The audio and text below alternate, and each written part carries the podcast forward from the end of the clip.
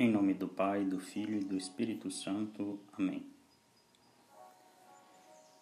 Inspirai, ó Deus, as nossas ações e ajudai-nos a realizá-las, a fim de que em vós comece e termine tudo aquilo que fizermos por Cristo Senhor nosso. Amém. Depois de uma introdução, depois de São Paulo colocar os fundamentos daquilo que será a tônica e o conteúdo central da sua pregação dirigida aos Gálatas, nós começaremos a ouvir o núcleo e a fundamentação bíblica da pregação de Paulo. Paulo vai fundamentar a sua pregação na lei, conhecida como a Torá, partir da experiência do pai da fé, Abraão. A partir desse alicerce é que São Paulo dá a leitura adequada à justificação vinda pela fé. A partir do, do versículo 6 do capítulo 3 até o versículo 18 nós poderemos ler. Como Abraão creu em Deus, isto lhe foi creditado como justiça. Assim, ficai sabendo que os que creem é que são filhos de Abraão. E a Escritura, prevendo que Deus justificaria as nações pela fé, anunciou muito antes a Abraão em ti serão abençoadas todas as nações. Portanto, os que são da fé são abençoados juntamente com o homem de fé, Abraão. De fato, todos os que são da observância da lei estão sob maldição, pois está escrito: Maldito quem não se ativer a todas as prescrições do livro da lei para praticá-las.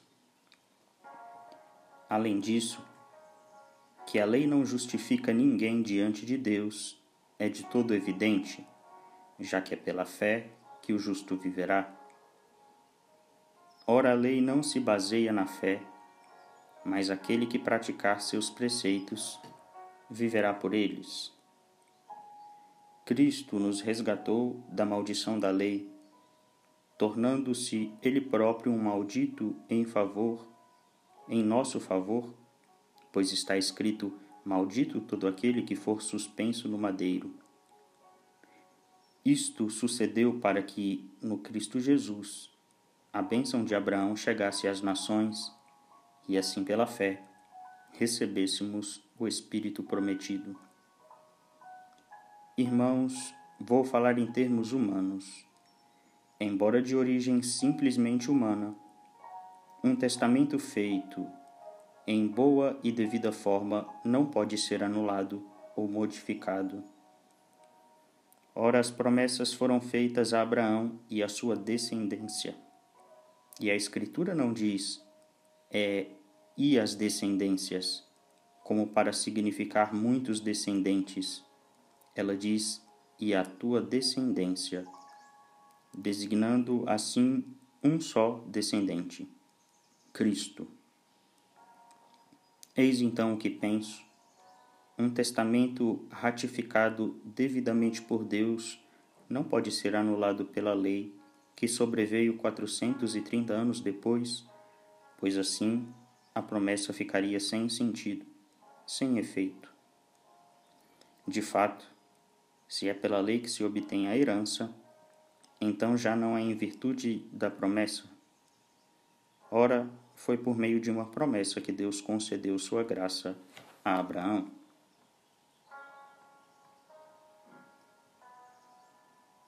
Nesse trecho, nós escutamos a grande intimidade de São Paulo com a palavra de Deus.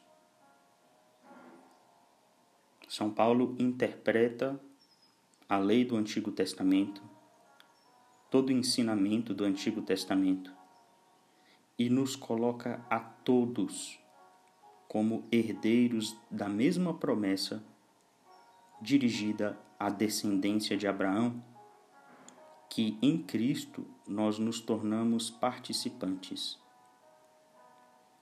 Essa herança que nós recebemos é tão somente por ordem da graça, visto que, primeiro, não somos merecedores de tamanho dom, segundo, que não foi por ordem humana, nós não temos uma conexão sanguínea de laços hereditários com o povo de Israel.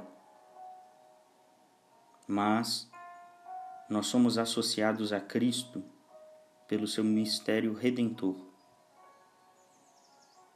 Jesus Cristo, que foi concebido por obra do Espírito Santo, assumiu a condição humana em tudo exceto no pecado. Mas na Santa Cruz, Cristo se une à humanidade de tal forma que, inclusive, as consequências do pecado são assumidas em sua carne. E por isso São Paulo diz que Cristo havia se feito maldito, se fe... havia feito maldição por nós. Pois ele abraçou as consequências dos nossos pecados, a fim de nos libertar totalmente de toda vinculação que nos obrigaria a observância de uma lei que faz com que os nossos atos estejam estritos a uma regra moral que não se justifica por si mesma. Portanto, São Paulo reinterpreta a lei e leva a lei a uma plenitude a partir da graça recebida por Cristo que nós devemos buscar. Ainda que Cristo Jesus, como ele mesmo o disse, não veio para abolir a lei, mas para levá-la a seu pleno cumprimento. Nós devemos então fazer com que as nossas ações estejam pautadas na primeira e maior de todas as leis, a lei da caridade, a lei do amor. Assim, nós somos unidos, a única descendência, merecedora da graça e da promessa de libertação verdadeira pelo sacrifício redentor de Cristo. Glória ao Pai, ao Filho e ao Espírito Santo, como era no princípio, agora e sempre. Amém.